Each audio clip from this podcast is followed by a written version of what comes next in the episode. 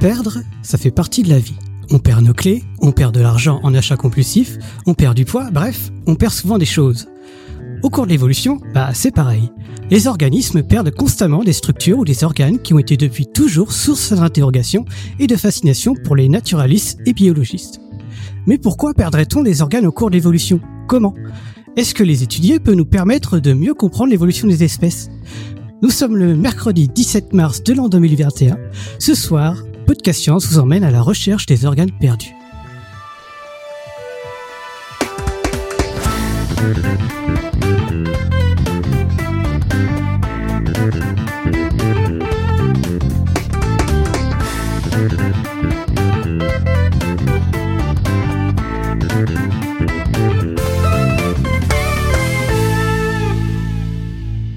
Et ce soir, autour de notre table virtuelle, nous avons Eléa depuis Strasbourg. Bonsoir tout le monde. Topo depuis Paris. Bonsoir. Johan depuis Paris. Salut. Pascal depuis l'Alsace. Salut tout le monde. Moi-même depuis la Normandie et Alexa depuis Los Angeles qui va nous raconter un peu tout ça. Salut tout le monde. Alors effectivement, je vais vous parler euh, de pertes et d'évolution ce soir. Et euh, si je vous parle d'évolution, j'imagine, euh, et de comment les espèces évoluent, j'imagine que vous allez me parler en premier lieu de l'évolution de nouvelles structures, aussi appelées novelties en anglais. Si je vous demande de me citer un exemple d'évolution ou de mécanisme évolutif, j'imagine que vous allez me parler des dinosaures qui étaient très très grands face à d'autres animaux qui sont petits, aux chauves-souris qui volent, à la trompe des éléphants. Bref, d'innovation ou bien de changements assez spectaculaires qui arrivent chez certains animaux. Mais euh, vous irez peut-être moins spontanément me parler de pertes, c'est-à-dire d'organes ou de structures qui sont perdues au cours de l'évolution. Alors, est-ce que vous avez des exemples euh, de pertes en tête? Les épines péniennes. Les épines péniennes, effectivement. D'autres? Topo, c'est triché. la queue. La queue, oui, effectivement. L'os pénien. On n'a plus que d'autres exemples. Si vous avez écouté l'épisode de Topo 411, euh, vous aurez des idées normalement. Il n'y a pas les pattes des rampants ou des trucs comme ça aussi Oui, les pattes des rampants, des serpents par exemple. Et effectivement, pas mal de pattes. Donc, euh, comme, je le disais, ces, ces, exemples ont été évoqués par Topo dans une superbe émission qui s'appelle... Euh, rira bien qui rira le dernier. Voilà, tout à fait, sur le membre chiridien. Euh, et cette émission était sur l'évolution du membre chiridien. Donc le membre chiridien, donc les pattes, euh, ainsi que l'a dit euh, Cléora, ayant été perdues plusieurs fois au cours de l'évolution, ça valait le coup d'en parler dans cet épisode qui était consacré au membre chiridien. Mais ici, nous, on va pas seulement parler du membre chiridien qui est perdu, mais on va parler de tout, de, comment en fait les organismes perdent des organes ou des structures au cours de l'évolution. Et Topo, dans le, dans, pour parler des pertes, avait parlé de la paléontologie, de la biologie du développement, etc. Et aujourd'hui, on va faire ça, mais on va aller euh, aussi euh, vraiment dans les mécanismes de développement euh, précis et donc pas se limiter aux pattes, mais à plein de choses dont certaines ont été citées ici. Mais vous allez voir qu'en fait, on a on a perdu énormément de choses en fait au cours de l'évolution. On va parler majoritairement des animaux, mais on aura quand même un exemple de plante. Donc Eléa, si tu veux en rajouter, tu es la bienvenue. Et donc si vous avez aussi l'habitude de perdre des choses, j'imagine que cette émission devrait vous intéresser et euh, vous, vous allez voir que ça peut être un avantage en fait évolutif. Donc je vous emmène euh, dans cette, euh, ce monde merveilleux des pertes chez les animaux. Alors d'abord, on va commencer par des observations. Où trouve-t-on des pertes chez les êtres vivants? On a vu avec vos exemples qu'en fait c'était assez assez réparti dans l'arbre du vivant et en fait, effectivement, c'est le cas chez les vertébrés. Donc, on a le membre chiridien, on a des dents, on a des poils qui peuvent être perdus. Chez les insectes, euh, comme les scarabées capricornes, on en parlera dans cette émission, on peut avoir leur corne principale qui est présente ou non selon les espèces. Chez les fourmis, on peut perdre des ailes ou les conserver. Euh, on trouve la vision des couleurs qui peut être perdue ou gagnée, voire même la vision tout court d'ailleurs. Euh, les étamines peuvent être perdues chez certaines plantes. Et euh, Nathanaël Prunet, dans l'épisode 440, sur le développement des fleurs, nous a parlé de la perte de la capacité des fleurs et de certains végétaux, euh, pardon, la perte de certains végétaux à faire des fleurs. On a parlé des choux et des choux de Bruxelles qui peuvent par exemple s'arrêter avant. Donc en fait, perdre des organes ou des structures, c'est très courant chez les êtres vivants. Ça se retrouve euh, à peu près partout. Et donc on peut considérer à ce titre que l'évolution par perte d'organes peut être considéré comme euh, la perte d'organes peut être considérée comme une règle évolutive générale. C'est une façon d'évoluer comme une autre. On peut évoluer en gagnant des nouvelles choses, mais on peut aussi évoluer en perdant des choses. Oui, mais comment en fait? Est-ce que vous avez des idées de comment on peut savoir si un organe est perdu ou non? On regarde d'abord dans ses poches, c'est bon réflexe. Après, on fouille autour dans la pièce et euh, on retrace ses pas en arrière. C'est le meilleur moyen d'avoir. Je vais fermer ma gueule. D'accord. Mais non, mais t'as raison, retracer les pas en arrière. Parce qu'en fait, c'est exactement ce qu'on fait en Démo Démo. On retrace les pas en arrière de l'évolution pour voir ce qui est perdu. Donc j'aime bien. Belle récup. Belle récup, t'as vu ça Les autres, vous avez des idées Bah, euh, on regarde s'il y, a, y a toujours les gènes pour un truc qui existe chez quelqu'un d'autre. Du coup, on en déduit qu'il a perdu un truc. Oui, voilà. Alors regardez les gènes, effectivement, ça peut être. euh, On va en parler. C'est c'est une, c'est une des une des choses qu'on peut faire. Alors bon, en fait, on, on a parlé un peu de tout là. On, on va effectivement regarder le développement, on va remonter l'évolution en arrière. On peut regarder les fossiles aussi, et on va regarder les gènes, tout le programme euh, génétique. Alors on a Lutine qui nous disait un exemple de perte d'organes, les muscles pour pivoter les oreilles. Euh, alors il me semble qu'il y a des gens qui arrivent à bouger leurs oreilles. Euh, C'est le cas, ouais. Euh, c'est- un muscle qui est perdu, mais pas chez l'ensemble de la population euh, humaine. Et donc, il y en a qui peuvent avoir un mouvement. Mais je crois que de toute façon, on a quand même un mouvement euh, inutile au niveau des oreilles.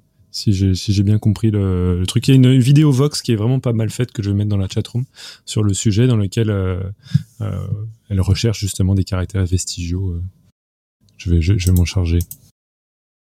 Et en fait, c'est parfait cet exemple euh, puisqu'il nous montre euh, quelque, un, un concept qu'on va aborder dans ce dans cette émission, qui est la gradation dans la perte, soit au niveau de la population, des gens conservent le caractère, une partie de la population la conserve, mais une partie la perd, ou alors des espèces proches. Parce qu'effectivement, pour regarder euh, si un organe est perdu, euh, une des façons, c'est de regarder la population, voir si tout le monde l'a ou pas. Ça peut être une bonne indication de savoir si on vient de le perdre ou euh, si l'espèce vient de le perdre ou si c'est quelque chose de plus euh, de plus euh, ancien. Une autre façon de regarder, c'est de regarder si cet organe se forme ou non au cours du développement. Parce que euh, quand on parle, par exemple, des serpents, on voit qu'ils ont plus de pattes. C'est quelque chose qu'on observe, c'est une observation qu'on fait. Mais ce qu'on on observe l'adulte, on ne peut pas savoir si en fait ces pattes commencent à se former et régressent ou pas. Donc de deux choses l'une, soit l'organe il est complètement perdu et donc il ne se forme jamais. Là, on va parler de perte complète depuis le départ. Il disparaît et on ne retrouve pas de traces. Soit il disparaît progressivement et on va voir qu'en fait rien ne, disparaît d'un claquement de doigts, tout va disparaître progressivement. Donc soit l'organe disparaît progressivement, mais dans ce cas-là, s'il disparaît progressivement, si on se rappelle comment les organes se forment, c'est-à-dire graduellement au cours du développement, on peut se dire qu'on risque de retrouver des traces ou des vestiges chez l'adulte ou au cours du développement. Chez l'adulte, ça voudrait dire que l'organe est tellement petit qu'on a du mal à le voir. On parle vraiment de vestiges puisque c'est des restes, hein, comme des ruines. On a des vestiges d'une maison. Bah là, on, on va avoir euh, des vestiges de l'organe.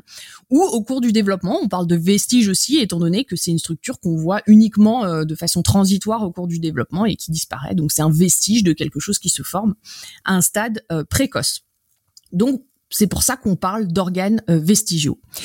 Et en fait, avant de rentrer plus dans le détail, je voulais commencer par euh, l'histoire de la biologie, de l'évolution, telle qu'elle est euh, formulée par l'homme, telle qu'elle a été euh, étudiée, parce qu'en fait, ces vestiges tiennent une place très importante euh, dans la dans l'étude de l'évolution, l'étude naturaliste, et ont été le, plein, le point de départ de tout un tas d'hypothèses pour classer les espèces les unes par rapport aux autres.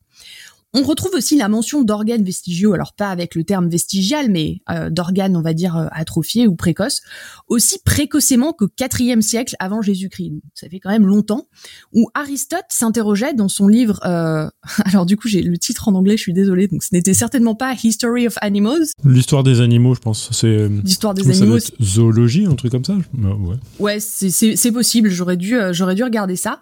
Euh, dans ce livre, il s'interrogeait sur la vision des taupes. Il disait déjà à l'époque que les taupes pouvaient à peine voir parce que leurs yeux étaient bloqués au cours du développement. Ce que je trouve absolument fascinant parce que au, au IVe siècle avant Jésus-Christ, sans même avoir regardé le développement des taupes à l'époque, euh, se trouvait cette idée bah, que le, le- le- les taupes avaient perdu leur vision parce que leurs yeux étaient restés bloqués quelque part et en tout cas avant qu'ils puissent apparaître donc au cours du développement. Donc on avait déjà cette idée de développement très très tôt, avant même euh, qu'on qu'on fasse de, de l'embryologie comparée réellement. Euh, et bien plus tard, en fait, au XVIIe siècle, euh, Lamarck a fait une autre observation en utilisant le mot vestige cette fois. Il a écrit que les rats taupes et les taupes avaient tous les deux perdu la vue car ils vivaient dans le même habitat qui ne leur a laissé que le vestige d'un organe. C'est intéressant là aussi parce que Lamarck il parle pas d'évolution, hein, on a le transformisme et toutes ces notions qui étaient là euh, avant Darwin, mais on a quand même dans le raisonnement cette idée de vestige de quelque chose qui était là et qui a disparu et qui a été utilisé en tout cas pour euh, classer les animaux déjà euh, à l'époque, et aussi cette idée dont on a abondamment parlé dans d'autres épisodes de convergence on a deux animaux qui vivent dans le même habitat et qui du coup ont euh, perdu le même organe. Et ici, avant même de parler de convergence, on avait quand même cette idée qui était là, juste basée sur les observations de ces naturalistes. On a Saint-Hilaire à peu près en même temps, qui lui explique, lui, il dit que alors qu'ils sont inutiles dans cette circonstance, ces rudiments n'ont pas été éliminés parce que la nature ne travaille jamais par saut rapide, elle laisse toujours des vestiges d'un organe, même s'il est complètement superflu, si cet organe joue un rôle euh, important parmi les autres espèces de la même famille. Donc l'idée ici, on, retrouve l'idée euh, que cet organe peut jouer un rôle quand même important. Euh, bon, il parle pas vraiment de rôle ici au cours du développement, mais il parle d'un rôle et euh, il dit que même si on perd quelque chose, bah, on a cette idée de graduation, de graduel euh, quand on compare les espèces par rapport aux autres. Un organe devient superflu, il n'est plus utile, on le perd, mais on le perd jamais complètement. Donc ça aussi, j'ai trouvé que c'était très intéressant parce que là encore, les gens se basaient sur des observations, on n'avait pas l'idée d'évolution, mais on avait cette idée de, perte graduelle. Alors ensuite, bien sûr, euh, on a eu Darwin qui est arrivé, et lui aussi, il s'est intéressé énormément, euh, dans le cadre de l'adaptation, bien sûr, aux organes vestigiaux. Et il a proposé, euh, il a proposé une théorie pour expliquer ces caractères. Il a expliqué que la régression de ces caractères peut s'expliquer par le fait qu'ils ne sont plus utilisés. Alors lui, en anglais, il disait disused, donc qu'ils ne sont plus importants. Mais aussi, il a dit que ces structures pouvaient être conservées sans être perdues complètement, car elles pouvaient garder des rôles secondaires pour le fonctionnement de l'organisme. Et on va voir que c'est le cas. On va voir qu'aujourd'hui, on a de nombreux exemples qui permettent de le montrer. Là encore, c'est fascinant euh, parce qu'on voit que très très tôt, juste par une observation, on pouvait euh, émettre des hypothèses qui sont encore valides aujourd'hui. Plus tard, euh, Robert euh, Wiedersheim, qui était euh, donc un, naturaliste, a utilisé le terme vestigial lui pour la première fois parce que avant le terme vestige avait été utilisé, le terme rudiment, mais vestigial en lui-même n'avait pas été utilisé. Il se questionnait sur la fonction de ces organes de ces organes régressés, donc vestigiaux, et il a introduit la notion de développement, en disant que si certains de ces organes sont présents chez l'adulte tout en étant plus ou moins fonctionnels, d'autres ne sont présents que temporairement au cours du développement. Et si je vous ai raconté tout ça, c'est vraiment pour vous montrer que par étape, là, on a déjà euh, toutes les notions qui vont être démontrées par la suite au XXe et au XXIe siècle. On a vraiment tout ce dont on a besoin pour comprendre comment on perd un organe. On a la régression, on a l'idée que ça se passe au cours du développement, et on a tout un tas d'observations qui montrent que c'est aussi énormément lié à l'écologie. On perd un organe dans des conditions euh, parce qu'on n'en a plus besoin, parce qu'on se retrouve dans un environnement comme les taupes sous terre, où on n'a pas vraiment euh, besoin de ces organes. Bon, alors en fait, j'allais vous poser une question, mais j'ai déjà donné euh, en partie des réponses. Est-ce que ça vous rappelle des grands principes évolutifs, tout ce que je viens de raconter? C'est-à-dire? Euh, Eh ben, de la convergence, par exemple. Donc ça, j'en ai la déjà. La convergence évolutive? Ouais. Tu voudrais que je reformule, c'est ça euh, que... Non, je pensais à d'autres, l'homologie par exemple aussi, parce que c'est euh, l'homologie, donc c'est le fait que des caractères ont une origine commune. Et en fait ici, même avant même de parler de, en fait, de d'évolution, euh, les naturalistes et les observations observaient que on avait des structures, des régressions, des choses comme ça. Donc ça implique qu'elles ont une origine commune, puisque si une mmh, structure est là mmh. et qu'elle régresse, ça implique qu'elle était là chez l'ancêtre commun. D'accord, donc j'imagine que par exemple si on se concentre sur le coccyx de l'humain, euh, on va considérer que c'est une caractéristique homologue, c'est-à-dire héritée d'un ancêtre commun avec la queue d'autres primates. C'est ça que tu... Voilà. Exactement. D'accord, ok. Donc oui, l'homologie. l'homologie, voilà. Donc on a la convergence, l'homologie, qui sont des grands principes évolutifs euh, qui peuvent être expliqués et qui peuvent être et dont les organes vestigiaux ont contribué à, au raisonnement, d'ailleurs. Alors ensuite, la question qu'on se pose et que Darwin s'est posée aussi, c'est pourquoi conserver un organe? Est-ce qu'on a des exemples d'organes fonctionnels au cours du développement ou du fait qu'on ait conservé un organe parce qu'il était fonctionnel? Alors on en a. Chez le scarabée dont je vous ai parlé à, cornes du, du genre euh, Ontophagus, on observe que les cornes sont perdues. Mais néanmoins, on voit qu'au cours du développement, de façon très claire et transitoire, les cornes sont là. Alors pourquoi? Ben en fait, l'observation fine du développement de ces scarabées à l'éclosion a permis de répondre à cette question. On s'est rendu compte que ces petites cornes leur permettent d'éclore en fait de leur petite teuf là, de la capsule qui les entoure. Et donc ce mystère en fait a un peu été résolu, mais pourquoi euh, conserver cette corne qui est euh, qui a un coût énergétique très fort? Bah, juste parce que euh, au cours du développement, pour une étape quand même relativement cruciale qui est sortir, et eh ben cette corne est importante. Et ça a cassé cette idée qu'on avait que les cornes étaient uniquement des structures sexuelles, des structures pour se battre, etc. Tu as dit que c'était pour l'éclosion, c'est ça? Oui. Non, c'est pour la pupe, si je me souviens bien. Alors, c'est c'est pour la métamorphose, non? C'est pas pour l'œuf, mais euh, parce Alors, que... t'as les deux cas en fait. T'as, ah d'accord, ok. T'as les deux cas. Donc j'ai, pas voulu rentrer dans le détail, mais effectivement, euh, t'as eu des, des, choses plus récentes qui disent que t'as les, t'as les deux cas. Mais effectivement, pour sortir de la pupe, fils de pupe, euh, tu peux, euh, tu peux. Mais alors, du coup, qu'est-ce qui vient en premier, l'œuf ou la pupe? C'est l'œuf, c'est l'œuf. Euh, la pupe, c'est après. En gros, euh, la pupe, c'est un peu comme la chrysalide du papillon. C'est le stade nymphal de ces insectes, c'est-à-dire que c'est des insectes qui ont tout d'abord des étapes larvaires euh, où la larve ne ressemble pas du tout à l'adulte, et il y a une métamorphose qui permet de passer à, à l'adulte qui, qui qui porte le nom de pupe chez chez chez les coléoptères. D'accord. Donc c'est bel et bien un fils de pupe. Littéralement. Euh, donc voilà, donc ça c'est ça nous montre euh, que ce que là on a une structure qui est nécessaire parce qu'elle a une fonction. On a cette cette cette conservation d'organes. Parfois une structure est aussi nécessaire au développement d'une autre. Et là, euh, c'est un exemple que je trouve assez joli. Euh, l'examen du développement des défenses des éléphants montre que le développement de celle-ci n'est pas direct, mais dépend du développement d'une première dent, d'une dent vestigiale qui est appelée la tush. Euh, donc en, anglais, la, défense c'est tusk et, euh, et, donc cet organe avant s'appelle tush, qui euh, se développe dégénère, mais nécessaire à, à l'initiation euh, des euh, des défenses. Et ça, on a pu le savoir euh, grâce à, j'ai envie de dire, notre glorieux passé colonial, hein, qui a fait qu'on s'est retrouvé avec des fœtus d'éléphants dans les collections des muséums, ce qui bien sûr n'arrive plus aujourd'hui. Mais comme on a ces fœtus d'éléphants, on a pu les regarder, on a pu les passer au, au micro CT scan, donc au rayon X, et se rendre compte que bah, chez tous ceux qu'on a pu regarder, on a cette cette dent vestigiale qui est nécessaire à, au développement des défenses. Donc ça, c'est un, un, exemple qui est assez rigolo et, et, joli et rendu possible par les techniques modernes. Ensuite, je voulais parler des poissons cavernicoles. Donc là, je vais en parler rapidement, mais on va en, en parler abondamment dans cet épisode. Ils ont euh, perdu leurs yeux. Mais leur développement des yeux est initié au cours du développement. Et pour une des espèces, il a été suggéré que si, alors pour Astyanax, si euh, le, les espèces du genre Astyanax, si euh, l'œil se développait au cours du développement, c'était parce que ce développement était nécessaire, il exprimait des gènes qui étaient nécessaires euh, au développement d'autres structures sensorielles de la tête, comme par exemple les papilles gustatives ou des fonctions liées à l'odorat. Ce qui veut dire que, euh, bah voilà, perdre l'œil en fait chez ce poisson, en fait, euh, c'est pas possible parce que le, le, le, le développement d'autres structures dépend euh, du développement de l'œil. Oui, Topo euh, bah ça, j'adore cet exemple et je voulais en profiter pour en, en, en, parler un tout petit peu parce que c'est un exemple qui est, euh, qui est enseigné à l'heure actuelle. Il paraît que ça a été un sujet du bac genre, il y a un ou deux ans, donc euh, il y a toute une génération d'étudiants qui s'en souvient vivement de ce fameux poisson Astyanax mexicanus. Et là, je suis en train de finir des travaux pratiques dans, dans à, à l'université où on montre aux étudiants euh, les, les, cette espèce.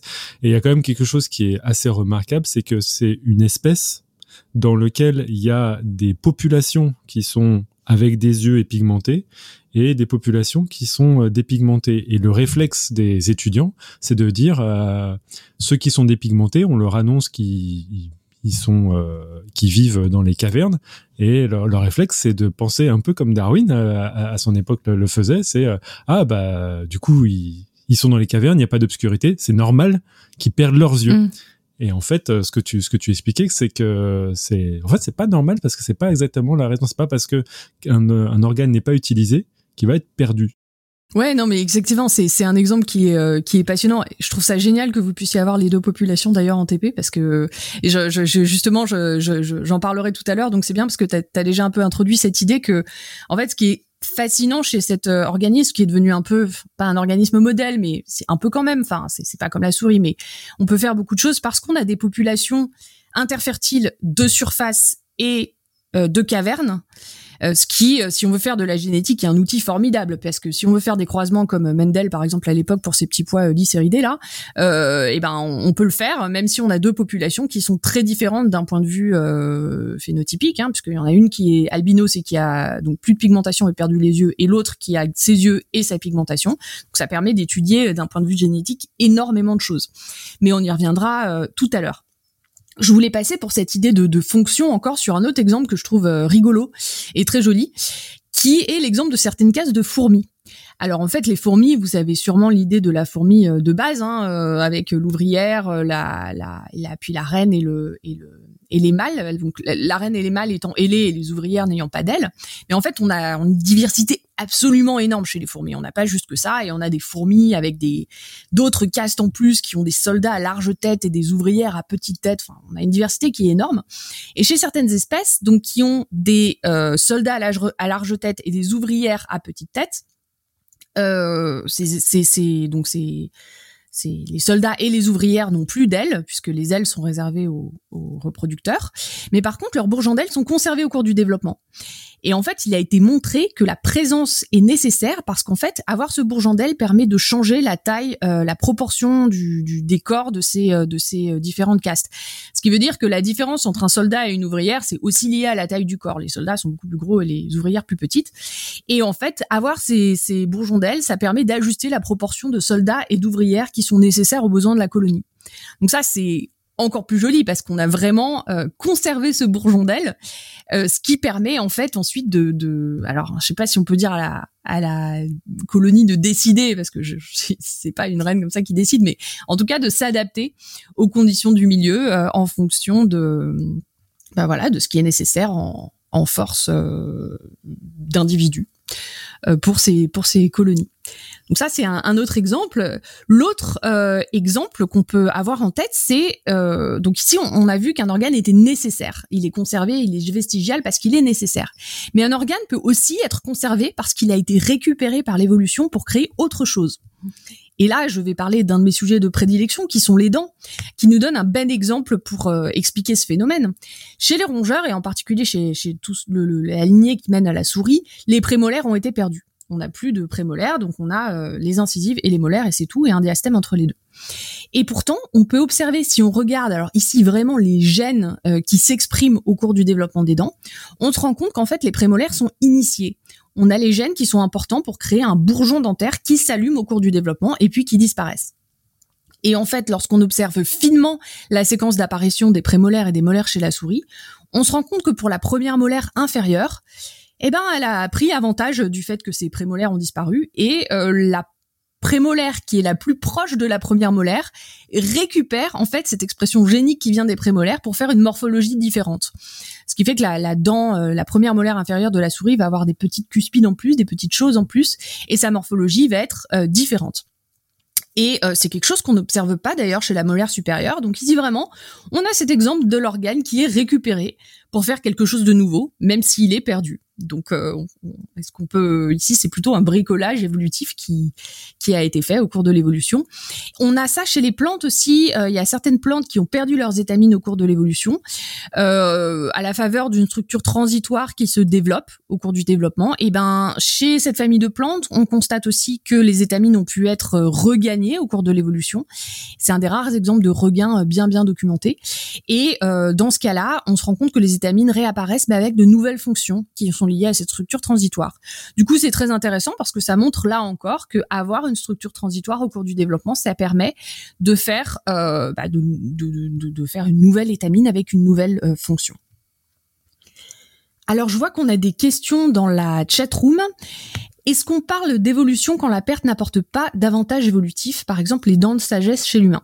Alors oui, oui, bien sûr, l'évolution, euh, on n'a pas nécessairement d'avantage évolutif. Je pense que beaucoup de gens ont en tête euh, Darwin et l'adaptation, mais l'évolution c'est beaucoup plus large que ça en fait. Aujourd'hui, euh, l'adaptation Darwin c'est une partie de la synthèse moderne de l'évolution. On parle même de synthèse parle même maintenant d'étendre la synthèse modèle de l'évolution. Euh, donc oui, oui, bien sûr, on a de l'évolution quand ça n'apporte pas d'avantages évolutifs. Je veux dire, on a aussi des, des euh, juste des espèces qui s'éteignent tout simplement. Donc euh, on, on, parle d'évolution dans ces cas-là. Alors l'exemple des dents de sagesse chez l'humain, c'est drôle parce que c'est un truc dont j'ai parlé avec Topo juste avant l'épisode. Je pensais pas nécessairement parler de perte de dents quand on a encore la classe de cette dent, par exemple gagner et perdre des molaires. Alors en fait ici c'est un cas encore différent. Euh, en fait pour les organes répétés, donc tout ce qui est les dents, les poils, etc. On considère que c'est assez facile de gagner ou de perdre une unité puisque on en a déjà plein. Donc finalement, en rajouter un autre, ça, ça n'implique pas de recréer de nouveaux, de, de nouveau cet organe. C'est juste rajouter une autre unité. Donc en fait, au cours de l'évolution, tout ce qui est présent en, en termes d'unité, comme ça, les organes euh, segmentés, on considère qu'on c'est pas une perte complète étant donné qu'on perd pas tout ce qu'il faut pour faire les dents, on en a d'autres. Mais euh, c'est un exemple de d'ajout ou de ou de perte des organes, euh, d'ajout d'une unité successive d'une même unité. Je trouve que cette question, elle est quand même vraiment euh, fondamentale et c'est c'est c'est extrêmement euh, pesant le, le, poids de, de comment dire euh, de la, la vision qu'on a de l'évolution euh, dans, dans la société. C'est que vraiment on a cette idée de progrès d'avantage de changement qui qui, qui permet d'acquérir des, des, des structures supplémentaires. Et justement c'est c'est pour ça que tu fais un épisode dessus. C'est parce que on va permettre de discuter le fait que c'est pas nécessairement supplémentaire. Mais il y a aussi cette idée que l'évolution ce, qui, ce que, ce que tu as, ce que as commencé à, à, répondre, mais qui, je, je, vais, je vais reformuler parce que c'est vraiment euh, fondamental. L'évolution, c'est le changement à travers les générations. Que ce soit un avantage, pas un avantage, euh, c'est juste vraiment, et c'est un, un fait observé quelle que soit la théorie qui permet de l'expliquer. C'est-à-dire qu'en gros, on dit souvent que le, Darwin est celui qui a inventé l'évolution, mais c'est pas la vraie euh, ce qui, s'est passé. Ce que, Darwin a fait, c'est que parmi ses contemporains, il a observé que les, des espèces changeaient au cours du temps et il a proposé un mécanisme qui s'avère en plus n'être pas le seul mécanisme qui amène à ce que les euh, espèces changent au cours des générations. Donc c'est faut, vraiment essayer de euh, lutter contre cette idée que euh, quoi qu'il arrive l'évolution c'est pour obtenir un avantage. Et c'est d'ailleurs un débat qu'on a fréquemment avec les créationnistes qui nous qui en fait se sont arrêtés à Darwin et nous disent c'est forcément l'adaptation. Parce que Darwin une, grande partie quand même de ce qu'il racontait c'était l'adaptation et en fait, non. En fait, on a énormément de choses. Alors ici, j'ai évidemment parlé de quand on, quand on une perte adaptative, c'est par exemple s'adapter au milieu cavernicole et perdre des choses, mais même des pertes, c'est pas forcément ça. L'évolution, c'est pas forcément ça. C'est vraiment, euh, on a énormément d'autres choses qui permettent d'expliquer. Alors là, on a aussi une jolie question de Anna de l'autre fois qui est est-ce que c'est vrai que les écailles de poisson sont sur leurs dents? Alors ça, c'est une super question. Enfin, moi, elle me parle particulièrement parce que je bosse sur les dents et, et une des questions que je me pose aussi, c'est comment passer de l'un à l'autre. Donc, en fait, les dents et les écailles et les poils et les ongles et les cheveux et tout ça, ça fait partie de ce qu'on appelle les appendices ectodermiques, les organes ectodermiques. Et euh, on ne sait pas, en fait, si euh, on ne sait pas s'ils sont issus d'un même organe ou pas. On parle d'homologie profonde. Ce qu'on sait, c'est qu'ils se développent en utilisant globalement les mêmes réseaux de gènes, avec des interrupteurs différents. On en parlera un peu plus loin, euh, d'ailleurs, euh, ici. Mais euh, ce qui veut dire qu'on peut, on sait à peu près euh, quel gène il faut modifier, comment il faut un peu les modifier pour passer d'une dent à d'une écaille. En gros, on a énormément d'idées là-dessus. On a d'ailleurs chez le je crois que c'est chez le pigeon que ça a été fait. Il faudrait revérifier, mais donc euh, ils ont des pattes, euh, vous savez, avec des écailles sur les pattes. Mais en fait, il y a des variétés qui ont des plumes à la place des écailles sur les pattes. Et c'est juste parce que c'est assez simple finalement de passer d'une plume qui fait aussi partie de ces organes vestigiaux à une écaille. On change quelques gènes qui sont exprimés et hop, on transforme l'un dans l'autre. Donc euh, voilà, on a cette idée qu'on a peut-être, et c'est d'ailleurs un de mes projets de recherche, un réseau de gènes commun pour tous les appendices ectodermiques. Euh, maintenant, est-ce qu'une écaille c'est une dent?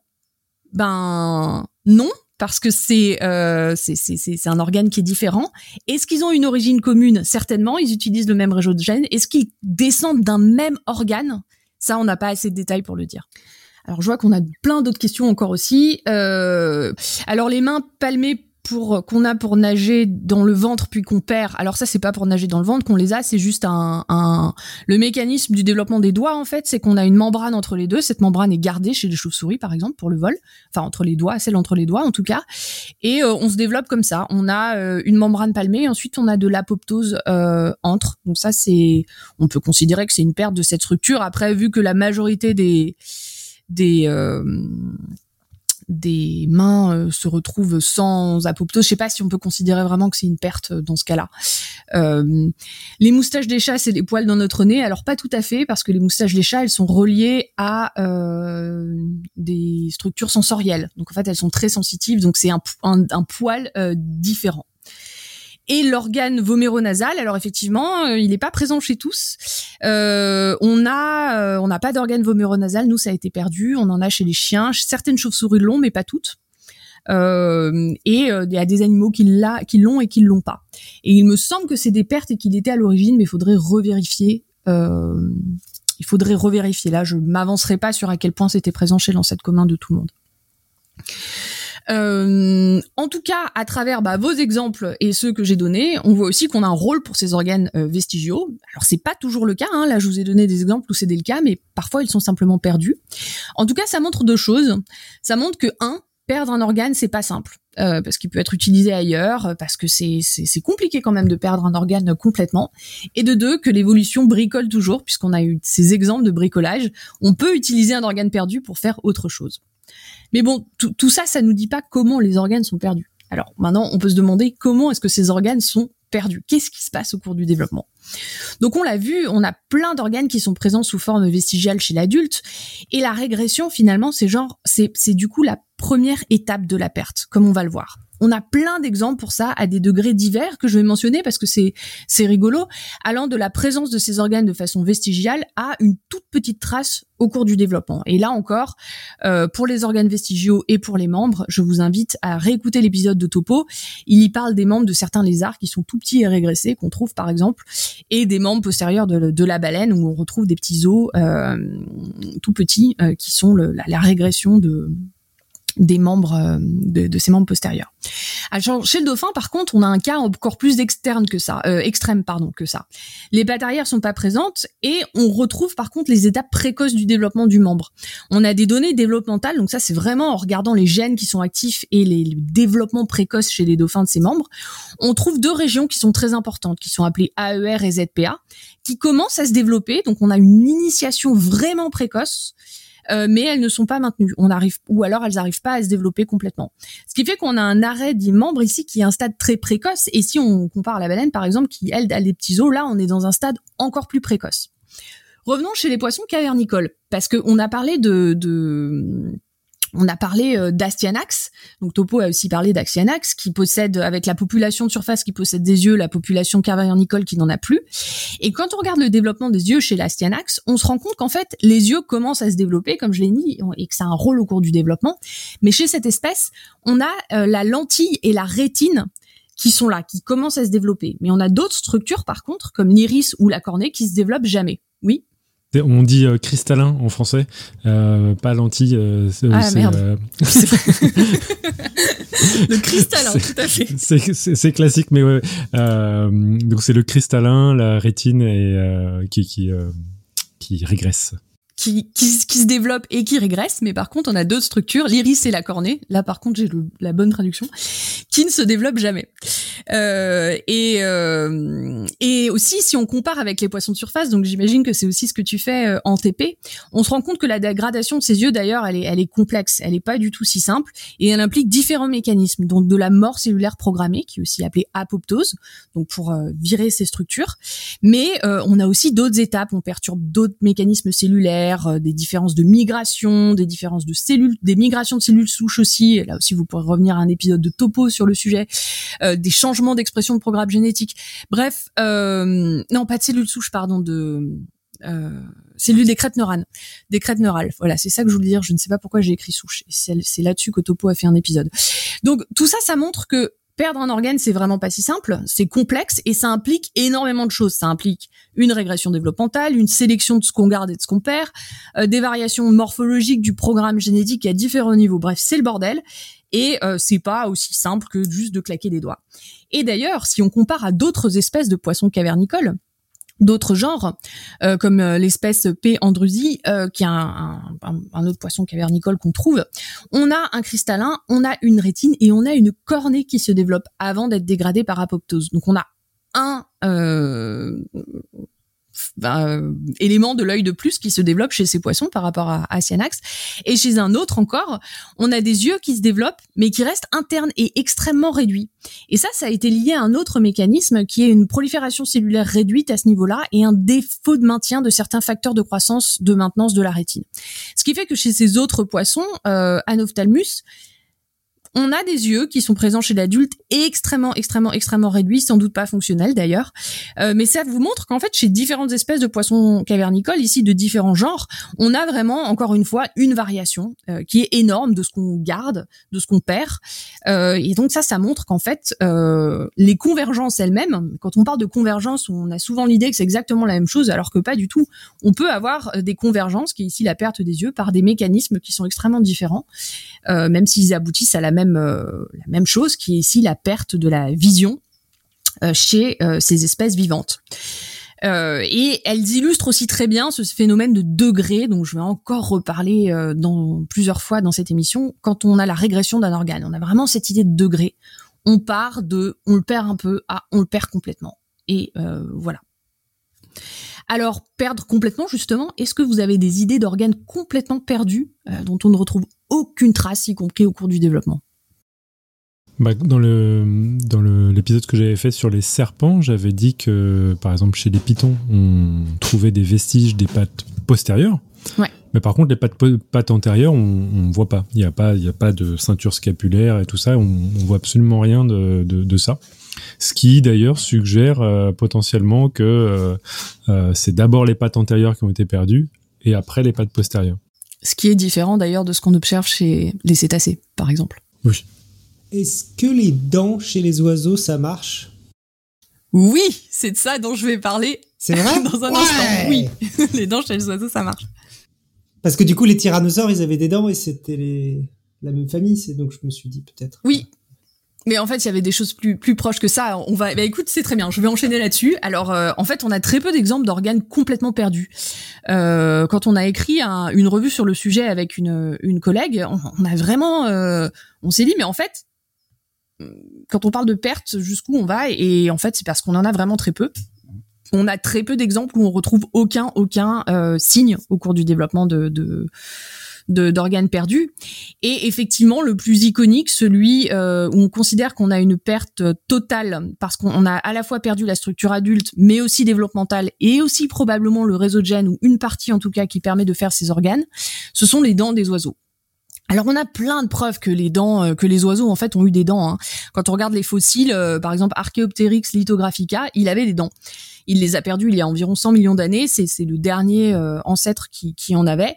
Mais si on regarde d'autres lignées qui ont disparu, bon quelque part entre les oiseaux et les dinosaures, hein, on en a plein. D'ailleurs certains c'était des grosses bêtes volantes. Enfin c'est des trucs assez flippants. Personnellement, j'aurais pas vraiment aimé me retrouver en face d'un de ces gros animaux euh, avec avec euh, avec des dents là. Mais euh, voilà, on sait grâce aux fossiles, mais on sait aussi grâce à plein d'autres de lignées éteintes que les ancêtres des oiseaux avaient des dents, c'est certain. En revanche, ce qui est sûr, c'est qu'on les voit pas chez les oiseaux modernes et on n'en retrouve pas de traces.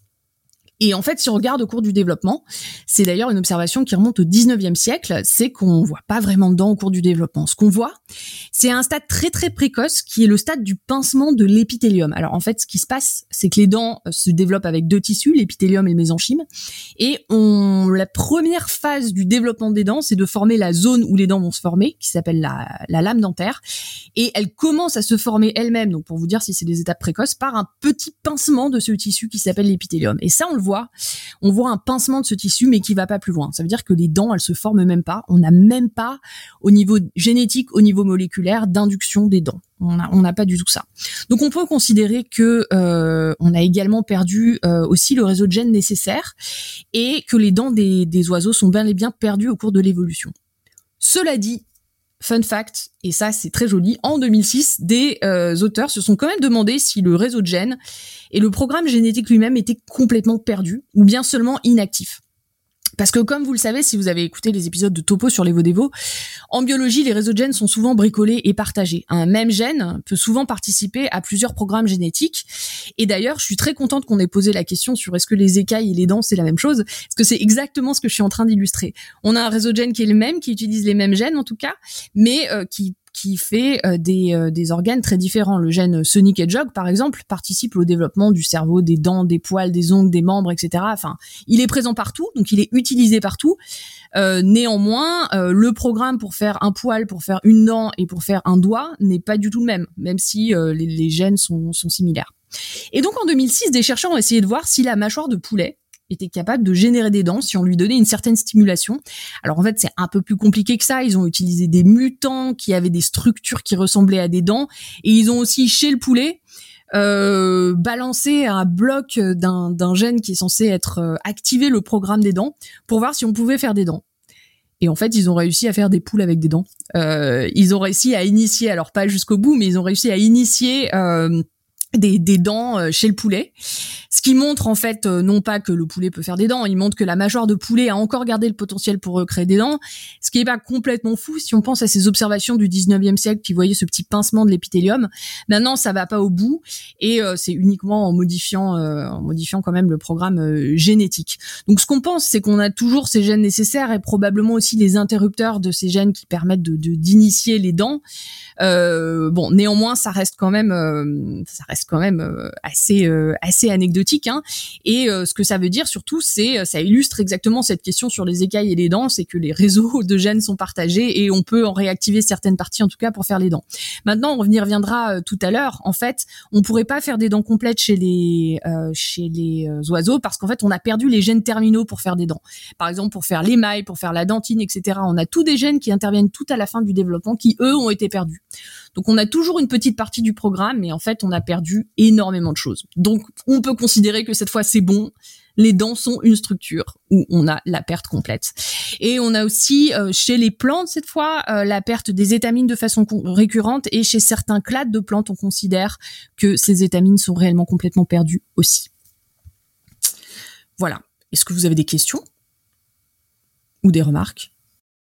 Non, non, mais c'est c'est vrai que pour le coup, moi, j'aurais pas dit les dents des oiseaux parce que je me souvenais de cette, euh, cette expérience et euh, qui avait fait justement, euh, qui avait battu brèche dans les médias et notamment on disait ah bah finalement les poules ont des dents, mais donc si j'interprète bien ce que tu ce que tu dis, c'est c'est pas des structures qu'on peut véritablement qualifier de dents parce qu'il manque trop de caractéristiques oui. de Ouais. il manque des choses et puis il faut voir aussi quand même que c'est vraiment extrêmement bricolé. Moi, je pense que ces, ces expériences, elles sont, elles sont très belles et, et super intéressantes parce qu'elles, pour moi, elles illustrent vraiment beaucoup cette idée que euh, bon déjà du coup ça montre qu'est-ce qu'on appelle une perte. C'est un peu euh, qu'est-ce qu'est une espèce quoi. C'est pas une question simple à répondre. À quel moment on considère que quelque chose est, perdu euh, il reste en fait toujours quelque chose mais juste parce que le développement des organes est complètement interconnecté quoi.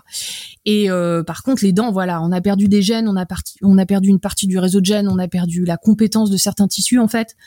Je pense qu'on a ici énormément d'éléments par rapport à plein d'autres pertes pour dire que c'est réellement perdu quoi. Ça se réactive pas comme ça on n'a pas de mutant qui fait des dents. Je sais pas si tu, tu, en parleras dans, le reste, mais est-ce qu'il y a des exemples du coup de réacquisition de euh, caractéristiques? Alors oui, je, je, vais en parler un peu. On n'en a pas, on en a pas beaucoup, mais ça, c'est une question, euh, c'est une, question intéressante, mais j'en parlerai euh, un peu plus loin. Là d'abord, je voulais enchaîner avec, oui? Du, coup, je peux, je peux rajouter un truc parce que, oui. en fait, c'est marrant. Tu dis qu'on perd vraiment jamais rien, mais j'ai l'impression que chez les plantes, du coup, c'est peut-être euh, moins le cas qu'il y a des trucs qui peuvent vraiment disparaître chez les plantes et qui ont pas forcément et qui peuvent pas forcément disparaître totalement chez chez les animaux parce qu'il y a j'ai regardé un peu la littérature sur le sujet sur euh, sur les plantes et il y a beaucoup moins de publis effectivement et de trucs qui parlent d'organes vestigiaux chez les plantes. Euh, pas, pas parce qu'il y en a pas du coup il y en a énormément mais parce que euh, forcément il y a moins de gens qui travaillent sur les organes vestigieux de, de plantes. Mais il y a des plantes qui euh, peuvent euh, perdre leur leur stipule. Donc les stipules c'est les les petites feuilles qui étaient à la base de la feuille. Normalement il y en a deux et il y a plein de plantes qui les ont plus et, et du coup c'est devenu un critère de détermination botanique parce que ça permet de différencier entre les espèces, quelles plantes ont des stipules, quelles plantes en ont pas, quelles plantes en ont des petits de telle ou telle forme. Et il y a plein de d'exemples géniaux où un organe soit a régressé et a même pris une nouvelle fonction, soit a complètement disparu. Donc oui, oui, non, mais complètement. Je pense que c'est une, super remarque que tu dis, et je pense qu'on a typiquement ici l'exemple de de cécité euh, botanique euh, dans ça et aussi le fait qu'il y a beaucoup moins d'argent pour étudier ça euh, en recherche hein, puisque l'essentiel de la biologie du développement euh, Banat nous l'expliquait il y a deux semaines une bonne partie a été faite aussi chez Arabidopsis donc maintenant on a d'autres modèles mais forcément ça limite aussi l'étude du développement de la plante à d'autres niveaux. Donc en fait je pense que ce qui se passe pour les plantes et, et effectivement c'est euh, qu'il faudrait euh, voilà regarder plus en détail. On a ce biais qu'on n'a pas regardé finalement assez en détail euh, ce qui s'y passait. Je sais pas si tu avais prévu de parler de l'exemple que tu me disais à un moment ou si ou si tu pas prévu spécialement d'en parler là du pince témon. Ouais bah vas-y si tu veux. Non mais bah, par exemple il y a cet exemple du pinstémon du coup où euh, ils ont un, leurs étamines donc les parties mâles qui sont complètement atrophiées et donc on appelle ça des staminodes c'est-à-dire que c'est des étamines qui n'ont plus vraiment la fonction d'une étamine parce qu'elles sont plus capables de faire de pollen. Mais par contre elles sont toujours là elles ont des formes euh, différentes en fonction de, de l'espèce et donc elles ont euh, des, des, fonctions différentes. Dans certaines configurations elles empêchent le pollinisateur de venir dans d'autres elles permettent au pollinisateur de venir et il y a des exemples euh, super impressionnants de staminodes qui euh, sont modifiés et qui ressemblent même à des à des pétales quoi. Euh, sur les fleurs de canna par exemple, je peux poster une image dans la dans la chat room. Euh, les pétales sont devenus comme enfin les staminodes du coup qui étaient des anciennes étamines sont vraiment devenus des trucs qui ressemblent à des pétales et on pourrait confondre et et voilà, c'est vraiment très très malléable chez les plantes et c'est hyper intéressant comme étude. Ouais, non, mais c'est super parce que j'avais pas développé euh, à ce point-là, mais effectivement, euh, effectivement, ça complète parfaitement euh, ce que je, ce que j'ai dit et ce que je vais dire sur le sujet, puisque c'est, c'est aussi un bon exemple de regain justement, puisque Topo vient d'en parler. Donc ça, on en parle un, un peu plus tard, mais c'est parfait ce que tu viens de dire parce que ça, ça justement ajoute du contexte, montre que effectivement, on peut avoir des rôles différents qui sont pris par ces organes vestigiaux. Donc c'est encore un bon exemple de, de nouveaux rôles que, qui peuvent acquérir. Et on verra que c'est un rôle aussi dans le regain aussi un peu plus tard. Euh, alors du coup, moléculairement et génétiquement, comment ça se passe? Parce que là, j'ai parlé de ce qu'on voyait au cours du développement, j'ai un petit peu parlé des gènes aussi pour les dents notamment, mais euh, qu'est-ce qu'on peut, qu'est-ce que ça veut dire de perdre un organe? Comment est-ce qu'on fait? Et est-ce qu'on a une recette pour ça? Est-ce qu'on les perd tous pareil? Alors on a déjà vu euh, que non, et en fait l'étude d'organismes comme des espèces modèles chez la souris, mais aussi non modèles comme les chauves-souris, les, les différents poissons, etc., nous ont éclairé sur la question et nous ont permis d'associer la perte de la séquence codante. Donc ici, je parle vraiment du, gène et de la protéine qu'il code à euh, une perte, euh, à la perte d'organes ou d'un caractère particulier. Donc on a déjà parlé des poissons cavernicoles et de la perte de vue. Topo a ajouté aussi, et c'était parfait du coup, qu'ils ont perdu leur pigmentation, ils sont albinos, ils sont tout blancs comparés aux, poissons de surface. Et en fait, la perte de ce caractère a été mise en lien avec la perte d'un gène euh, assez précoce dans la chaîne de formation de la mélanine, qui est le gène OK2. Et euh, en fait, en perdant euh, ce gène, on perd la pigmentation chez ces animaux. et du coup, ici, on a vraiment la perte de la séquence codante du gène, pas d'un réseau de gènes, etc. On a, on a vraiment identifié à ça. Alors, on a sans doute aussi d'autres choses qu'on n'a pas identifiées, mais on peut perdre un caractère en perdant un gène précis. Topo, tu voulais rajouter quelque chose là-dessus ou? Non, j'en ai marre de mes TP donc. non, je, je, déconne. c'est vraiment. Euh, en effet, il y a, y a toute, euh, toute une génétique qui est faite et euh, qui, qui est autorisée notamment parce qu'on peut faire des croisements entre les pigmentés et les pas pigmentés, ce qui ce qui est pas autorisé quand on veut comparer, bah, par exemple, je sais pas des des espèces d'oiseaux avec euh, leurs plus proches cousins avec des dents, ça on peut pas le faire. Mais là, on a l'opportunité de, de faire de la véritable génétique évolutive euh, avec ce genre d'espèces. Ouais, alors effectivement. Alors maintenant, ça change un peu maintenant avec la génomie comparative, hein, puisqu'on peut comparer les génomes directement. Mais c'est vrai que jusqu'à une période très récente, euh, je veux dire, et puis encore, la génomie comparative ne nous donne pas tout, bien sûr, mais euh, en tout cas, euh, on a vraiment, ça nous, a vraiment permis d'élucider énormément de choses, de pouvoir faire ces, ces, croisements. chez les cétacés, on a d'autres structures qui sont perdues. Est-ce que vous avez des idées desquelles? Pensez à un dauphin. Bah les pattes ouais, les pattes, alors ça on en a parlé, autre chose. Il n'y a pas beaucoup de poils sur un dauphin. Les poils, effectivement, les dauphins n'ont pas de, de poils, euh, ils les ont perdus et ça c'est lié à la, au retour au milieu aquatique, en fait, on pense. Ils n'ont pas des petits poils au menton ou un truc comme ça? Ouais, ils, ont, ils en ont pas un peu quand même? Alors, il me semble que c'est des structures qui sont différentes, un petit peu ah, différentes, mais euh, mais mais ils ont plus de poils sur le corps en tout cas.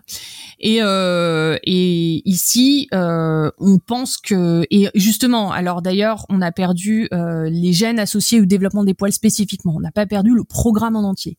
Ici, on parle vraiment juste de gènes.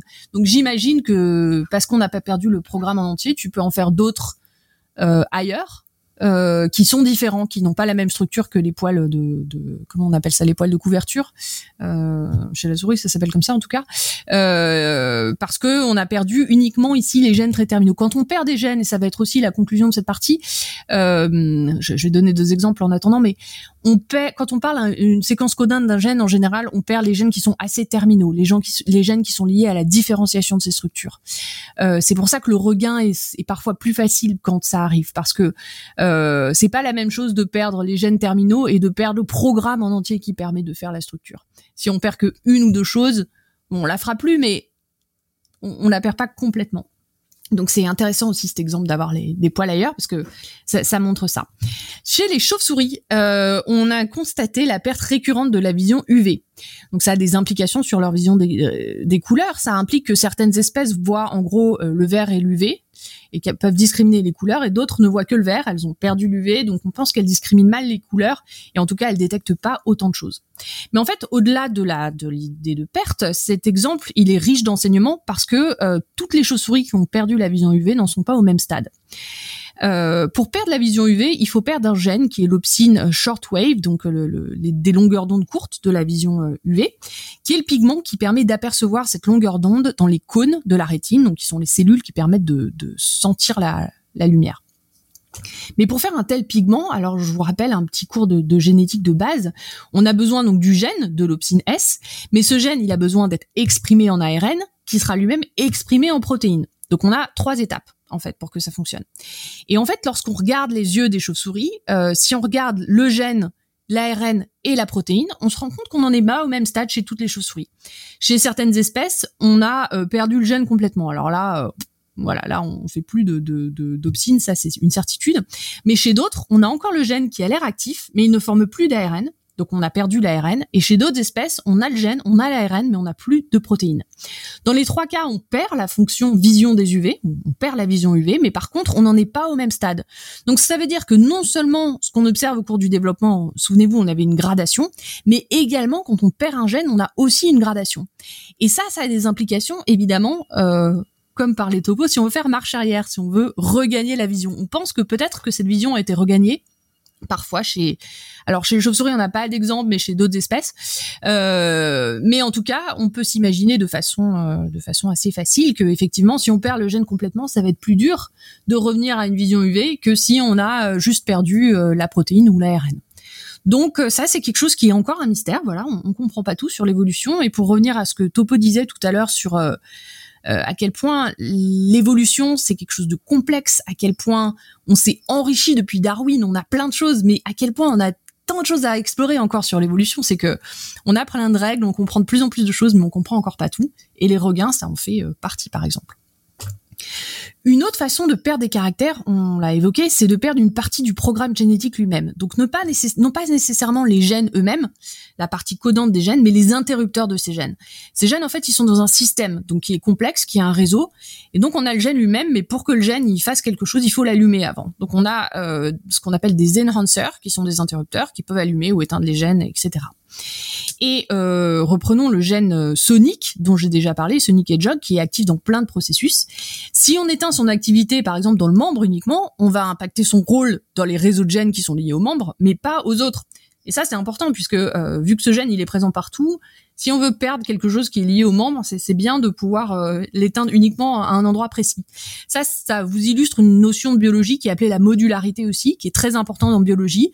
On a des petits modules comme ça de, de, de de gènes de différentes structures qui réutilisent d'autres parties, mais de manière assez spécifique. euh, notamment ici via les énonceurs, ce qui fait qu'on peut euh, se permettre pas mal de changements.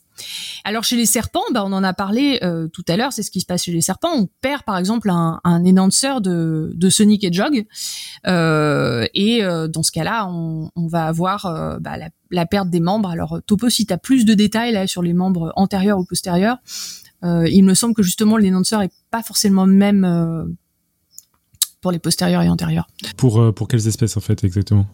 Euh, je crois que chez le Python justement. Euh, oui, c'est une modification de l'enhancer et justement euh, une des choses que dont, j'avais discuté un petit peu dans le Riribia qui rira le dernier, c'est qu'il y a des études qui ont été faites dans lesquelles euh, il y a eu une substitution de l'enhancer des pattes postérieures de des pitons qui a été mise chez la souris pour pouvoir voir que euh, on allait avoir une extinction mais ce qui est marrant, c'est que chez la souris, par contre, ça, avait avoir, euh, ça allait avoir une action et sur les pattes antérieures et sur les pattes postérieures. Donc je me demande si c'est pas quand même quelque chose, une structure qui est partagée. Je sais plus. Alors les, ce que bah, ce que ça veut dire, c'est que c'est compliqué, que les réseaux sont partagés et qui peuvent être aussi plus ou moins distincts selon les animaux. Ça, c'est des choses qu'on voit aussi euh, certaines fois euh, chez certains animaux. On prend une route qui est pas prise chez les autres et du coup, on se retrouve avec des, des, choses complexes comme ça. Alors on a aussi d'autres exemples euh, de, de perte d'énonceurs de ces interrupteurs. Et un exemple qui est particulièrement, particulièrement joli, c'est l'épinoche. Donc c'est un, un, poisson qui existe euh, en deux populations, euh, un peu comme si, vous voulez les poissons cavernicoles euh, et, et, de surface. Ici, chez l'épinoche, on a des populations marines et d'eau douce. Les populations d'eau douce se sont retrouvées piégées en fait dans les lacs après le retrait des glaciations. Et en fait, chez ces deux populations, on a aussi des différences majeures, notamment la présence de structures pelviennes chez ces poissons marins. Donc chez la, chez la version euh, marine de ces poissons, euh, on a euh, une structure pelvienne, donc avec des, épines et tout ça, qui leur permet de résister, qui est censé les, les, aider à résister aux prédateurs qui voudraient les manger. Forcément, si vous voulez manger un poisson avec des pics, ce sera moins facile à digérer ou en tout cas à avaler qu'un poisson qui n'en a pas. Les populations d'eau douce, par contre, elles n'ont moins de prédateurs et la disponibilité en calcium pour faire ces, structures aussi est différente. Du coup, ces structures sont réduites ou perdues. Et là encore, ce qui est assez chouette, c'est qu'on a différents degrés selon les populations. Certaines espèces ont juste une réduction et d'autres, euh, d'autres, c'est complètement perdu. Et cette adaptation a été liée à la perte d'un de ces interrupteurs près d'un gène qui s'appelle PDX1, qui contrôle PDX1 donc de manière graduelle. Et en fait, en changeant plus ou moins cet interrupteur, on, est capable de reproduire ces phénotypes graduels de euh, de de, euh, bah, de ces structures là. Donc ça montre que on peut en modifiant les interrupteurs des résidus de gènes, changer de façon graduelle euh, une structure euh, chez euh, ces différentes espèces. Et ces résultats, d'ailleurs, ont amené les chercheurs à se demander si, à l'ère du séquençage massif, et j'en parlais rapidement tout à l'heure, on pouvait pas essayer de trouver les mutations dans des interrupteurs de plein de gènes différents. C'est-à-dire qu'au lieu de regarder un gène chez différentes espèces, de regarder tous les gènes chez plein d'espèces différentes, de séquencer tous les génomes et de les comparer.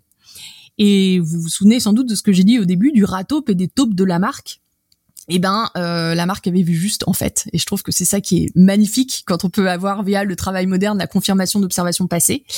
Euh, la marque en fait euh, quand on quand on compare euh, le ratope euh, la taupe et aussi différentes espèces euh, de mammifères souterrains il a été trouvé que plein des danseurs situés à proximité des gènes liés à la vision avaient divergé chez ces mammifères donc ont été modifiés ou perdus etc ce qui explique très probablement donc on n'a pas été faire ensuite de la de la génétique fonctionnelle chez ces espèces mais ça explique très probablement comment on a euh, perdu les yeux chez ces animaux, juste parce que tous ces interrupteurs ont été modifiés de façon indépendante, par convergence, parce qu'ils habitent euh, dans le même, euh, dans les mêmes environnements. Alors on a une question de Nive, est-ce la perte d'un seul gène ou d'une séquence? En fait, une, séquence, c'est un bout d'ADN random. un gène, c'est comment définir un gène? L'unité fonctionnelle de l'organisme. Donc c'est ouais, c'est compliqué maintenant parce qu'il y a plein de définitions. Euh, et, et toi, tu pourras m'aider. Donc en fait, euh, un, un, non mais c'est marrant. On est généticien. Fait qu'est-ce que c'est un gène? Qu'est-ce que Oui, comment, comment je m'appelle? en fait? Non mais complètement. C'est donc on va dire Kitty quand j'ai parlé de gène euh, par abus de langage, ce qui est pas nécessairement le mieux d'ailleurs. J'ai parlé de la, mais d'ailleurs j'ai bien répété au début, j'ai parlé de séquence codante. Donc vraiment quand je parle de séquence codante, c'est le gène qui permet de faire une protéine. Donc c'est vraiment ces gènes-là. Et donc au départ, quand j'ai parlé de la perte des opsines, par exemple, j'ai parlé de la perte du gène qui code pour l'opsine, donc de la séquence codante du gène. Maintenant, quand je parle d'énonceur, je parle de la perte d'interrupteur, et ça, c'est une séquence qui contrôle l'expression d'un gène. Parfois, quand les gens parlent d'unité génétique, ils parlent du gène et des énonceurs qui vont avec. Maintenant, c'est compliqué d'utiliser cette définition parce que euh, cette unité génétique, elle va varier en fonction des contextes. Par exemple, l'unité génétique de Sonic pour le membre va pas être la même que l'unité génétique de Sonic pour la dent, étant donné que les énonceurs sont pas les mêmes. Maintenant, on peut considérer l'unité génétique globale, c'est-à-dire un gène avec tous ses énonceurs. Mais ça, pour être honnête, je ne suis pas sûr qu'on soit capable de définir d'ailleurs pour aucun gène que ce soit. Parce qu'on a tellement d'énonceurs qui peuvent être à des, euh, milliers de kilobases de leur gène, euh, qu'en fait, euh, c'est une tâche qui reste toujours à définir. Donc en fait, quand je parle de perte d'interrupteur, de perte d'énonceur, je parle de perte de la petite séquence qui est l'interrupteur du gène, mais qui n'est pas considéré comme le gène en tant que tel. Quand j'ai parlé de perte de séquence codante du gène, je parle de la partie codante du gène qui fait la protéine. Est-ce que c'est clair? Il y a Nive qui dit j'ai mal au crâne. Euh, voilà. bah, la biologie c'est compliqué. Et encore en plus, on n'a même pas évoqué euh, le fait que les gènes euh, pour les généticiens de population, c'est une définition totalement différente que pour pour la biologie moléculaire, ça va être encore une définition différente. donc c'est vrai qu'on on y on s'en sort assez difficilement. La, génétique, c'est un peu comme le vivant pour la, biologie. Euh, on travaille dessus, on fait ça tous les jours, mais au final, si on devait donner une définition du vivant, on tomberait dans quelque chose de flou. Bah, c'est la même chose pour le gène, en fait. Mais si vous voulez, comme, si vous voulez quand même euh, avoir une notion de gène euh, du point de vue de la biologie moléculaire, il y a un super épisode sur la biologie moléculaire. Et c'est quel épisode, du coup? 355. Voilà. voilà. Euh, 355 et oui, effectivement, c'est comme la notion d'espèce. Hein. Euh, comment définir une espèce En fait, euh, c'est pas une question qui est simple du tout. Hein. Euh, en fait, on utilise souvent le côté interfertile, mais ça marche pas pour tout. Et bon, je vais pas me lancer là-dedans là parce que ça pourrait être un épisode entier. Mais ça fait partie de ces choses qui ont l'air simples comme ça, mais en fait ne le sont pas du tout. Alors pour finir sur cette euh, partie de comment perdre d'un point de vue euh, voilà génétique, euh, programme développemental, etc. On peut aussi perdre une structure due à la perte du programme génétique en entier, du réseau de gènes entier, ou en tout cas d'une grande partie de ce de ce programme génétique. C'est ce qui s'est passé chez les oiseaux, et donc je vais pas rentrer dans le détail parce qu'on en a en fait déjà parlé tout à l'heure. Mais chez les oiseaux, on a perdu une grande partie du programme génétique. On a perdu bah, sans doute, euh, en tout cas, l'activation du programme génétique au départ, ce qu'on a fait artificiellement avec de la, bêta-caténine là dans les expériences, euh, en fait, euh, bah, ça c'est plus présent. Donc bon, on a perdu une partie du réseau, on a perdu des gènes terminaux nécessaires à la différenciation, on a perdu des énonceurs, certains circuits d'activation des dents. Donc voilà, contrairement aux pertes d'un énonceur, d'un interrupteur particulier ou d'un gène particulier, quand on perd vraiment beaucoup plus, ça existe et ces pertes sont considérées comme plus profondes plus complexes vu qu'on joue sur tous les niveaux de développement, qu'on joue sur les programmes de développement en eux-mêmes. Et euh, je vais revenir sur cette idée que ça a forcément un impact sur un éventuel retour en arrière. On peut bien sûr imaginer que si la vision UV, par exemple, si on a perdu juste l'ARN, elle peut être regagnée facilement. Si on a perdu tout le programme génétique, c'est quand même vachement plus compliqué. Donc, euh, comprendre les pertes et comment elles fonctionnent, à quel niveau, les gènes, le développement, etc., c'est très important si on veut comprendre l'évolution des espèces et euh, en fait proposer des hypothèses sur euh, bah, la réévolution ou l'évolution ou notre compréhension de l'évolution euh, plus profonde. Alors on a une autre question de Anna de l'autre fois. Déplacer les narines topologiquement au sens des maths à la Robin, ça semble facile. Perdre un organe, ça semble encore plus simple. Gagner un organe, ça me semble plus compliqué. Est-ce qu'on peut quantifier ces différences d'un point de vue mathématique? Peut-être en comptant le nombre de modifications moyennes des bases de l'ADN dans chaque cas. Alors on adorerait pouvoir faire ça. Alors effectivement, gagner un organe, ça semble plus compliqué. Alors effectivement, le, en fait, on a tout un champ de la biologie évolutive qui s'appelle euh, les novelties, donc les nouveautés, qui sont l'acquisition de nouvelles structures. C'est par exemple la membrane entre les pattes et les, et les doigts des chauves-souris. Donc pas, pas la membrane entre les doigts, hein, la membrane entre le, la main et, et le pied. Ça, on considère que c'est une nouvelle structure. On a euh, certains des, vous savez, les yeux sur les oreilles des papillons là, enfin les, les, les spots, les, les ronds. Euh, on considère aussi que c'est des, des novelties. On, on, a, on a tout un tas de structures comme ça qui sont considérées comme des nouveautés. Euh, Est-ce que c'est plus compliqué de d'en avoir? Alors, c'est une question qui il est difficile d'y répondre. Peut-être que oui. Ce qui semble être le cas euh, à travers l'étude des nouveautés, en tout cas, c'est que ça utilise aussi des choses qui sont déjà existantes. Donc, on a du bricolage, euh, là aussi, de réseaux de gènes, de choses déjà existantes pour faire des nouvelles euh, structures.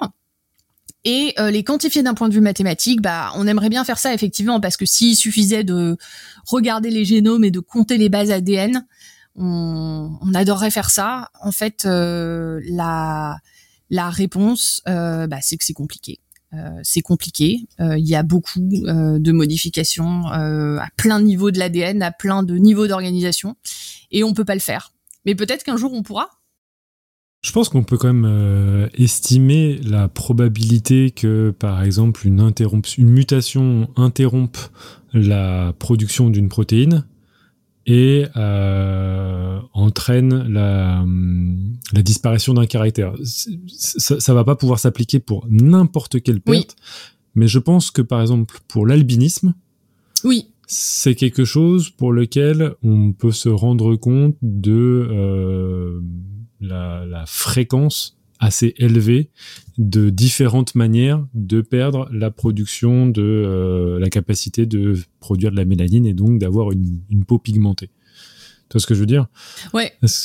Et j'aurais envie de dire que euh, sans pouvoir l'estimer euh, très très très euh, comment dire précisément, on a une certaine idée. Si on connaît tous les gènes qui sont impliqués pour former de la mélanine, et que on séquence tous les phénotypes, tous les organismes, individus ou même espèces chez qui on a une perte de la production de mélanine, on peut avoir un degré d'estimation de la, la facilité à perdre ce caractère. Voilà, alors je pense que ça, c'est effectivement, je suis d'accord avec toi. Je, en fait, j'avais en tête un, un, organe complet, tu vois. Je pense que mmh. ça, c'est vraiment lié à euh, si c'est un caractère ou aussi un organe. Je pense que c'est très clair dans ce que tu as dit. En fait, quand on a une perte de, bah, de la mélanine, par exemple, c'est un caractère précis avec une détermination qui est finalement assez simple et qu'on connaît bien. Euh, c'est pas forcément la même chose quand on a euh, un organe beaucoup plus complexe. Mais du coup, on peut dire, par exemple, perdre la dentine de la dent ça, c'est relativement simple. Comme tu dis, on peut le prédire en regardant les gènes parce qu'on va avoir des mutations. Maintenant, mmh. perdre la structure en entier, la dent complète, là, c'est plus compliqué. Donc, je pense qu'effectivement, ce que j'avais en tête et, et, je pense que, voilà, ce que, cette question et ta réponse et la mienne illustrent encore une fois à quel point c'est compliqué, en fait. C'est Parce que le terme perdre, en fait, c'est, c'est voilà. pas encore assez précis. Ouais. C'est pas encore assez mmh. précis, comme le terme gène d'ailleurs. On, suivant où on se place, en fait, dans le, la perte, le, le niveau de complexité, en fait, ce sera pas euh, forcément la même chose. Et du coup, c'est parfait pour enchaîner sur la question suivante, qui d'ailleurs va enchaîner euh, avec la, la, la, conclusion de ce dossier. Au final, c'est quoi la mécanique de la perte? Comment ça se fait? Eh ben, la réponse c'est ça dépend.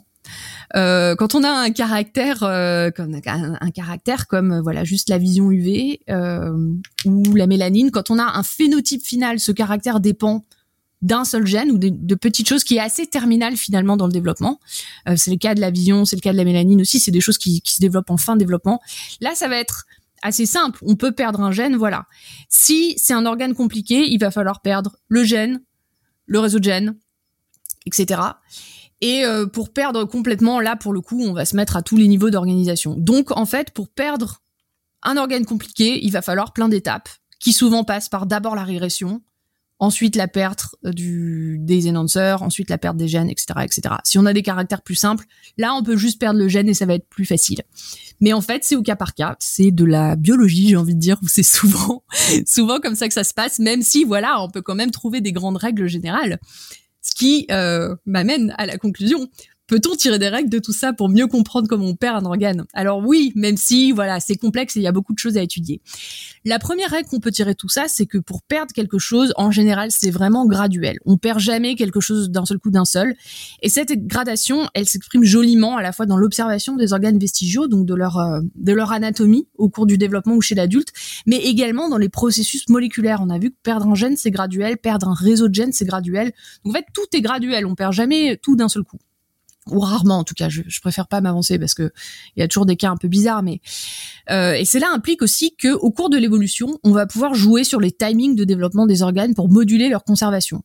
C'est ce qu'on appelle un concept que je vais introduire ici qui s'appelle l'hétérochronie, c'est-à-dire changer les timings de développement selon les espèces pour produire différents phénotypes. C'est qu'on pense on pense que c'est ça qui se passe pour la perte des oreilles chez la grenouille, par exemple. Chez les grenouilles, l'oreille moyenne, qui relaye l'information entre l'oreille externe et interne, a été perdue au moins 32 fois au cours de l'évolution. Chez certaines espèces, on a des structures vestigiales, qui n'ont aucune fonction auditive d'ailleurs. Chez d'autres, on a des structures euh, juste transitoires et rien du tout chez l'adulte. Chez d'autres, on, a perdu complètement, etc. Ce qu'on voit, on voit aussi des variations au sein d'une même espèce, ce qui veut dire que chez ces grenouilles, le développement de ces structures est à la limite. On a une plasticité en fonction des conditions environnementales, et ça, on peut l'expliquer par le fait que euh, bah, on a bien ici encore le programme développemental maintenu, mais en fait, en faisant varier le temps euh, de développement de, ces animaux, on va euh, varier le maintien de ces structures. Donc une autre variable qu'on peut rajouter, c'est juste rallonger ou réduire le temps de développement. Si on le réduit et que la structure n'a pas le temps de se former, elle restera vestigiale, même si ces programmes sont maintenus. Maintenant, si on l'allonge, euh, bah là, on pourra éventuellement euh, aller au bout. Donc perdre un organe, c'est complexe. On peut jouer sur le temps de développement, on peut jouer sur la gradation, on peut jouer sur les réseaux de gènes, on peut jouer sur les gènes. La seule règle qu'on a, c'est que c'est graduel et que euh, en jouant, en modifiant toute une partie des différentes euh, variables qu'on a à la disposition, eh ben on va pouvoir euh, faire du bricolage comme souvent au cours de l'évolution et perdre ses organes. Et comme on l'a vu, ce bricolage peut aussi être utilisé pour faire autre chose. Donc finalement, parfois la perte n'est pas vraiment une perte, c'est un gain vers quelque chose d'autre. Cela nous montre aussi que les pertes sont courantes et font partie de l'évolution. Et comme l'a dit Topo, c'est vraiment important de ne pas arrêter l'évolution à gagner des choses, à se complexifier encore et toujours. En fait, c'est pas toujours le cas. On peut aussi euh, perdre des choses. Et le degré de perte a des conséquences. Et je voulais terminer là-dessus sur les potentiels regains. On parle d'atavisme, par exemple. Je crois que Topo t'avait parlé de, de ça aussi dans ton dans ton épisode. Euh, c'est assez rare et ça avait inspiré à, Dolo une loi sur l'irréversibilité des pertes. Mais on l'a vu, c'est pas le cas. Et notre vision moléculaire de la chose nous éclaire tout en rendant plus complexe aussi notre compréhension de ces phénomènes et euh, bah, de théoriser des pertes, des regains, etc. On a encore plein de choses à découvrir et en tout cas beaucoup de choses à faire avant de pouvoir prédire l'évolution de ce genre de caractère. Donc du coup, évolution n'est pas tout le temps gain, mais aussi perte, etc. Et tu avais une citation, Alexa, un rapport un peu avec ça? Alors j'ai une citation en rapport avec ça. Euh, Loss is nothing else but change, and change is nature delight. Donc de Marc Aurel. Donc là encore, en fait, j'aurais dû la dire en latin, j'imagine, euh, mais je n'ai pas fait latin euh, au collège. Lossus is nothingus elsus but change.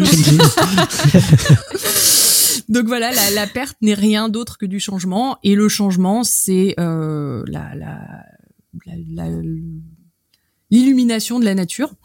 Euh, voilà. Donc c'est euh, j'aime bien cette citation parce que je trouve qu'elle colle parfaitement bien à ce à ce à cette, ce dossier.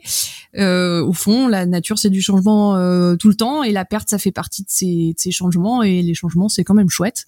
Donc euh, et c'est c'est vraiment la biologie quoi. Donc voilà. Ok, et on va passer au petit quiz. Donc il me semble que la prochaine la prochaine roue c'est le 7 avril. Euh, Léa, je te laisse faire le quiz? Mais tout à fait, puisque on parle de perte, c'est parfait, c'est dans le sujet. Euh, le quiz du moment, c'est boire sur une urine est bon pour la santé, info ou intox. Voilà. Dans le sens, euh, rien n'est perdu, c'est ça.